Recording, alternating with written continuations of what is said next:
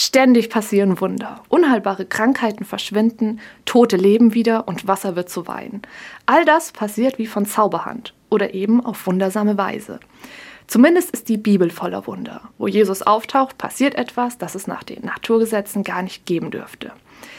Ich finde es gar nicht so einfach, diese Wundergeschichten zu verstehen, denn ich frage mich, wie genau ich diese Wunder verstehen soll ob es sich um reale Geschehnisse handelt und ich es mit einem Tatsachenbericht zu tun habe. Das wäre sehr beeindruckend und für Gott mit Sicherheit eine Leichtigkeit. Oder ob es in den Erzählungen einfach darum geht, die Macht Gottes zu zeigen und Wunder im übertragenen Sinn zu verstehen sind. Oder geht es um etwas ganz anderes? In der Geschichte der Theologie haben sich schon viele Menschen darüber den Kopf zerbrochen. Die verschiedenen Antworten auf die Frage, wie denn die Wunder der Bibel zu verstehen sind, gehen dabei weit auseinander. Vom wörtlich nehmen bis hin zum Verständnis der Wunder als Metaphern ist alles dabei. Auch wenn ich in dieser Frage nicht die eine richtige Antwort finden kann, so nehme ich aus den Berichten über die Wunder in der Bibel doch etwas mit. Denn diese Wunder sagen mir, es gibt mehr, da ist noch was möglich.